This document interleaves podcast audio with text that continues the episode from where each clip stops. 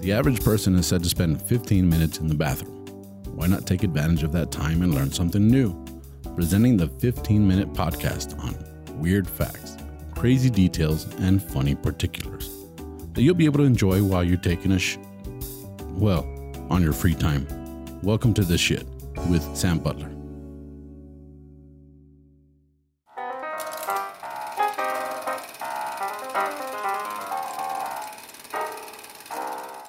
Welcome to another episode of The Shit Podcast with our special segment, Sam and Ram at the Movies. Welcome back, Ram. Thank you, man. Thank you for having me. It's cool, bro. We're doing we're doing a, a movie. Of course, you guys already saw it on the intro or on the you know on the title bar for the video.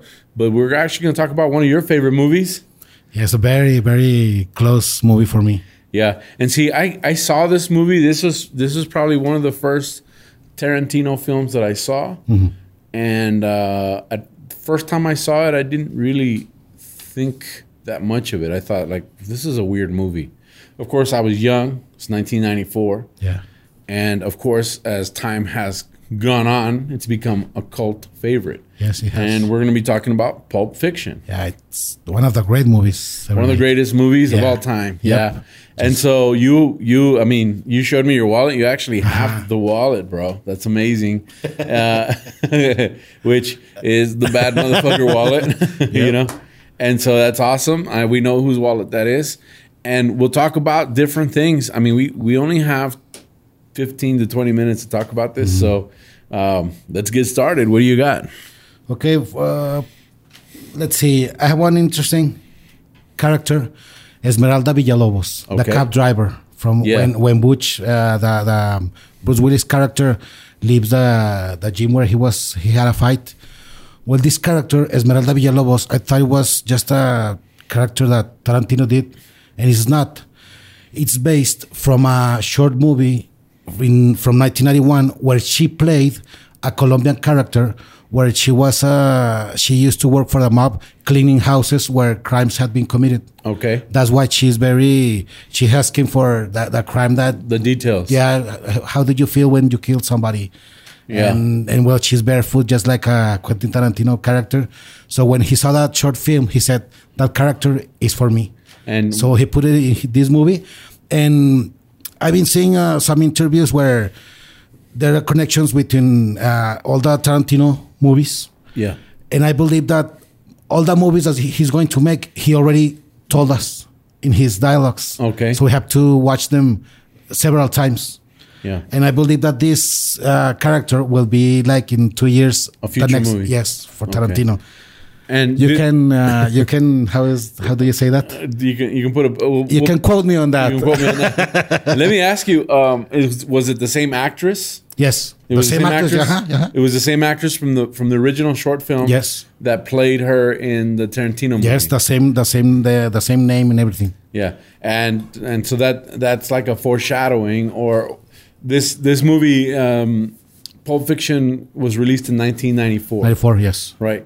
And she was in a in a film in 1991. Yes. So so her driving the cab was before she became a cleaner for the mob or after? after after she was she already was a cleaner af- for for the map. That's what she's. She was Or curious. maybe or maybe he's trying to. She's trying to see if she wants to get into that. Yes. Uh-huh. Yeah, Yes, it's a prequel for that character. So yeah, yeah. So let's that's hope. that's interesting. Uh-huh, it's very interesting for Tarantino. It's it's a great Yeah, thing. yeah. That's that's awesome. Uh, Vincent Vegas, that character played by John Travolta. Oh, Yes, uh-huh. He drove a 1964 Chevelle Malibu. Mm-hmm. Right, it was stolen right after shooting the film. Sometime after shooting the film, not not like uh, cut, and then they stole it. No, but it No, a was- few weeks. I, Yeah. I would say a few weeks. Yeah, after. and that car actually was one of Quentin Tarantino's cars.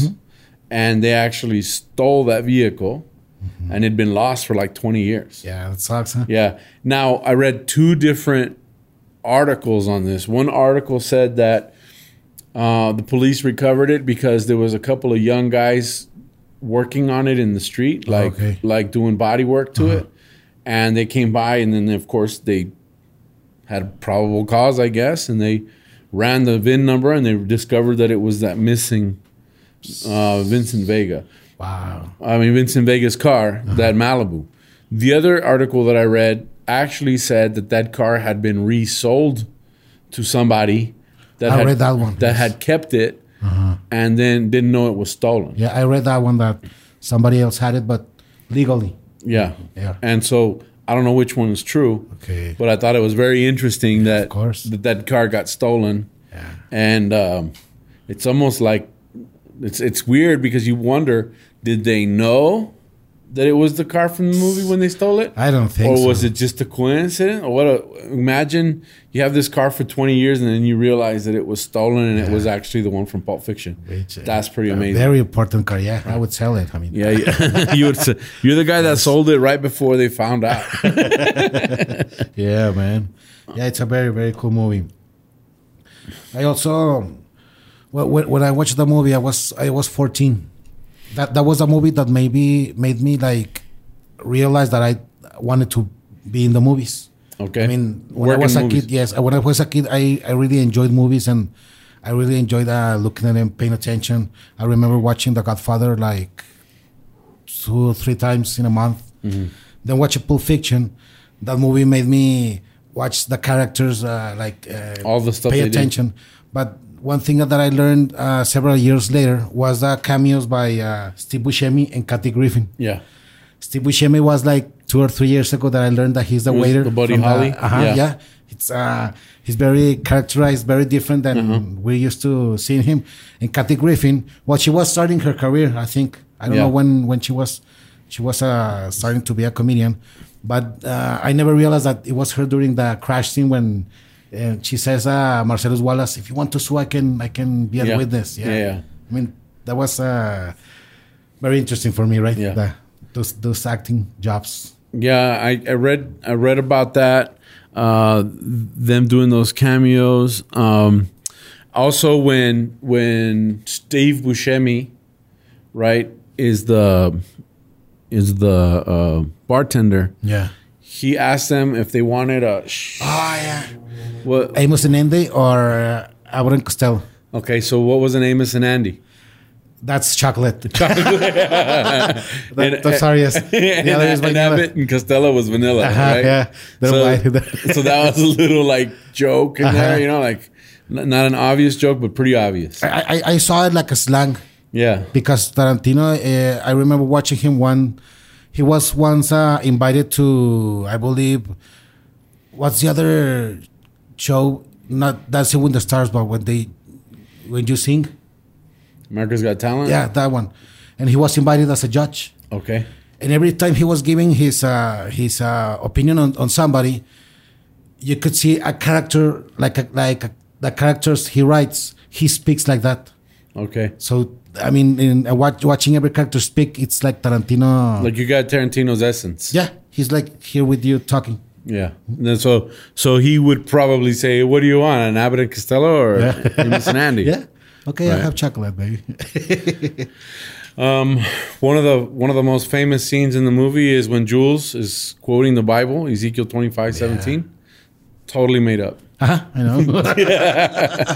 but I I would love to read the Bible written by Tarantino. I mean, Yeah. if, if, if hearing that verse, imagine the whole Bible. Yeah, would except for they say like the last two lines were actually part of Ezekiel twenty five seventeen. Okay. But the whole first part of it was totally made up. Man, more drama, huh? Yeah.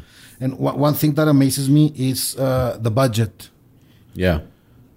The movie cost eight million dollars, Which is a, a very inexpensive for a movie. but out of those eight, five were uh, payments for actors and actresses. I mean, So their budget was like three million. three million. Three and a half million. Ex- exactly. I mean, what what do you do with three million dollars? You can kind of tell though, like let like you can tell they're using Tarantino's car. I know, I they're, mean- they're, the they shot that the diner where they shot the opening scene in the diner. Uh-huh. That was an actual diner in L.A. I went looking for it. It's been demolished. But I, I I read that that was the most expensive set in that movie. It cost about two hundred thousand dollars to make. Wow. and the other ones were like uh, I have a warehouse. Let's see if uh, like like Reservoir Dogs, Yeah. just like that. I Yeah. mean, and $1 million Reservoir dollars. Reservoir Dogs was his first Yeah. Mm-hmm. movie, and this was his second movie.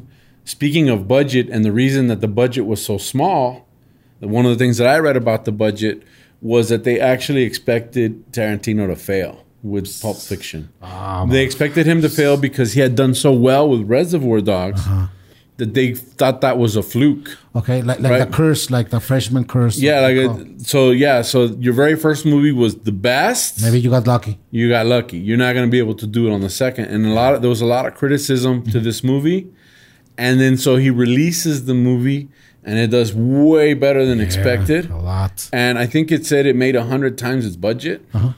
right? a lot. A hundred times its budget, which is eight million, eight hundred million dollars, right? And it took it took um, for I think for it to break even, it took 178 days, which was or, Pretty or to fast. make or to make uh, I think it was to make uh, uh, like I, I don't know the number, but it, to make its money back, it it took it took Took 100 like a not like, like a couple of days. I mean, to to make two eight million dollars. No, I I think it made it. I think it made its money back right away. Uh-huh. I think to get to like the hundred million, Oh, okay, yeah, the yeah. hundred million dollar mark. I think that's what I read. It took like hundred and seventy eight days, which isn't a lot, really. It's half a year, Yeah, but Harry Potter did that in two days, yeah. right? So, you- so you look at the balance. But this was a small film. It was a small budget. film. Exactly. You don't have special effects like Harry Potter and or something like that. Yeah. Yeah, but it's a great movie. I mean, it's a great movie. yeah. Um, we know Jules was actually the character. Jules was written for Samuel L. Jackson. Yeah. Yes, because he made a he did a casting job for Reservoir Dogs, and Tarantino loved him. He just loved him, and, and he said to him, "Okay, you're not going to be in Reservoir Dogs, but you're going to be in every movie that I make from now on." And he has been. Yeah, he is. He has, yes, yes. Yeah. And especially in, in Pulp Fiction, in the end, when he says that he wants to retire, he wants to become a drifter and roam the world. A few years later, you see Kill Bill Volume 2, and you see that drifter, that music, the musician that's Yeah. in the church, and it's Samuel L. Jackson. Yeah. A character written for him. I mean, So he he actually became the drifter when he retired, right? Yeah. I had that same. I had found that same information. that- it's awesome for me. It's a, it's a, it's a wonderful movie. You know? Now I remember that one of the most iconic things about the movie was the dance scene, Okay? right? Yeah. The dancing scene. Uh-huh. The dance scene. See, it's, it's like a play on words. The dancing, but you know, I remember everybody was doing this on, on different, like as a spoof or whatever. They're always doing this thing that, well, when you see them, you know, when they when you see them get back uh, to Mia Wallace's house, they have the trophy Yes. which makes you think they won. But if you pay attention, you know the you know the detail, right? You can go ahead and say it. No, no, no, you, you go ahead. No, you know, but you know what I'm talking about. Yeah. There's actually an advertisement that, or or or a bulletin that says that the trophy had been stolen. Uh-huh. So they didn't really win the contest. They they led you to believe, but they're such badasses Uh-huh. that they actually didn't win, but they just went ahead and stole the trophy. Yeah, personality, baby. Personality, yeah. goes a long way. yeah, yeah. I, I love that scene. It's ba- it's, uh, it's based on uh, two movies that are um, favorites from well for a lot of people. In one is uh, a, a band apart, and I don't know how to uh, to pronounce it in French, but it's uh it's so important for Tarantino that his uh, movie company called it's called a band apart. Okay. And if you watch it, you, you can see it in in, uh, in YouTube. Just put that dancing scene from a band apart, and uh, it's uh, like two guys and a girl, which are very close friends. This is this movie is from the '60s, from the new French wave cinema, and uh, they have a dancing scene that is very cool, right? In, a, in a bar. Then it's mixed up with a movie by uh, Federico Fellini, which is called Eight and a Half Okay. which is a very surreal movie, a very interesting movie, and a very important movie to watch. Please, please do it. And there's a there's a dancing scene too that is very similar to to the Pulp Fiction one. Yeah, and uh, uh, I heard there was also uh, some argument over the music that they that they used for the dancing scene. Yeah, That uh, the actress's name that played uh, Mia, uh, Uma Thurman. yeah, Uma Thurman, didn't like the song, Okay. and Tarantino was like, "It's perfect, trust me." Yeah. And she goes, "No, I don't know." And she was like, "I don't, you know, like I could just imagine a typical actress. "Eh, I don't know, this doesn't." And he was like, "No, no, we're gonna go with it. It's perfect. Believe me, I know what I'm doing with this." Yeah, and, and it makes total sense because you're talking about how he used those other two movies Mm-hmm. to influence this dancing. Oh, okay, yeah, yeah. In, in the well, now that you touched the soundtrack, I believe it, Tarantino has a very Unique. important, unique musical taste. That this movie, when you see any scene that has a special song, you're gonna stay and watch the whole thing, Yeah, just like that. there's so many there's so many facts with Yeah. the Pulp Fiction. There, there's, We're there's not even. one. t- there's one that is that is a theory that I that I really really like, but uh, it en- it ends up that it's just a coincidence. For example, the character Marcellus Wallace, yes, the way we are introduced to him is uh, is a very negative way. Mm-hmm. We just see his back, Yeah. but there's a band aid right Mm-hmm. on On the back of on his the head. back of his head, and we we know that he's trying to get back a briefcase that we don't know what is it. Just we ju- we know that when The- you open it, it glows something very important, right? So there are theories that what's in the briefcase is uh, Marcellus Wallace uh, soul. okay, And the thing is that Tarantino is like one eighth a Cherokee, something like that. And people say that he used that to to emphasize some something of his culture. okay, But the thing is, is that uh, Bing Rames, the actor, was shaving his head. and he cut He himself. cut himself. So he put a band-aid and Tarantino And saw liked Mm, it, it. and he said, Perfect. That looks great, man. That Yeah, looks great. leave it, yeah. I love it. but it's cool how it's cool how the theories come out after Uh-huh. the fact, right? Yeah, that's when the movie becomes a cult movie. Mm-hmm. When people start uh, like asking question about it, uh, becoming interested about it, just not just uh, in, in, it's entertaining and that's it. No, no, no. Something bothers you, and you start looking for something. Yeah. Um, let me see. I the you know the fact the shit fact that I thought was something that we don't like. I've questioned it before, Uh-huh. but I don't know. Like when there's when there's directors that actually act in their own movies, Okay. how do they act and direct at the same time? Ah. Right. Clint Eastwood's famous for directing and acting. It's, it's tough. It's tough, very right? tough, yes. So when Tarantino is acting, Yeah. right? Um, Robert Rodriguez is the the director, Yeah, so compadre. right? Yeah. and so it's a Latino, ah, right? So I thought that was a very interesting fact. It, Yeah, I was, mean- it answered my question. You know, Those two guys are always uh, working together. working together, yeah. interesting. And they did what, what was it? The the vampire movie, uh, Dusk Till Dawn. Dusk Till Dawn. They did a bunch of stuff together. Yeah, I So mean, it's- uh, Rodriguez uh, makes music for, for for Kill Bill and for Yeah. many other movies.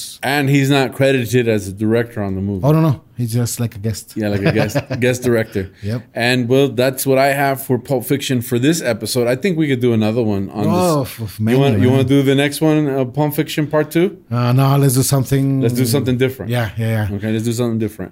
Yeah, But Oh. we'll, we'll do like Tarantino, going back and forth. okay, let's do a Tarantino uh, in the Spanish. The next Spanish episode, we'll Okay. do a Tarantino movie. Okay, sure. Yeah. Which one do you want to do? Uh, We'll build a little buzz. Ezequiel Ah, 2517. Ah, Now we'll we'll we'll leave it as a surprise for Okay. next time. But it'll be a ta- we'll do part two of a Tarantino movie. Man, there's so many there's so many movies. Yeah, I wow. mean, um, uh, Christo- Christopher Waltz is like Mm-hmm. another one of those characters that oh he man, he's perfect. right. And so uh, I'm not saying that that's what we're doing, glorious bastards. But we'll we'll figure a Tarantino movie for the next episode. Okay. We'll decide it, and then it'll have to be a surprise for you guys. All right. With that being said, thank you for joining us on this episode of the Shit Podcast. Ram, thanks for being here again. Thank you, man. And uh, I don't know if this is a good time to say it or not, but I think we're gonna get our own podcast, bro. You know, Cool. I think we're gonna we're gonna turn this into a full time podcast. So please like, subscribe, let your friends know, uh, leave comments, allow us to uh, do more of these episodes. With that, if you liked the episodes, please leave your comments. I mean, that's good feedback. I can show the production that that you guys like this segment, and maybe it turns into its own podcast. With that being said, thank you, Ram, for being here. How can people find you? And Instagram is Dubis Boobies. And you can find me as Tu Amigo Sam on my social media and uh, my YouTube. You can also find me on Está Cagado Podcast uh, as my uh, on all of the platforms for podcasts. And I also, I have a social media page called Está Cagado Podcast. So go ahead and like that too, please. We appreciate it. Uh, leave your comments, and uh, we'll catch you on the next episode. Thank you very much for joining us.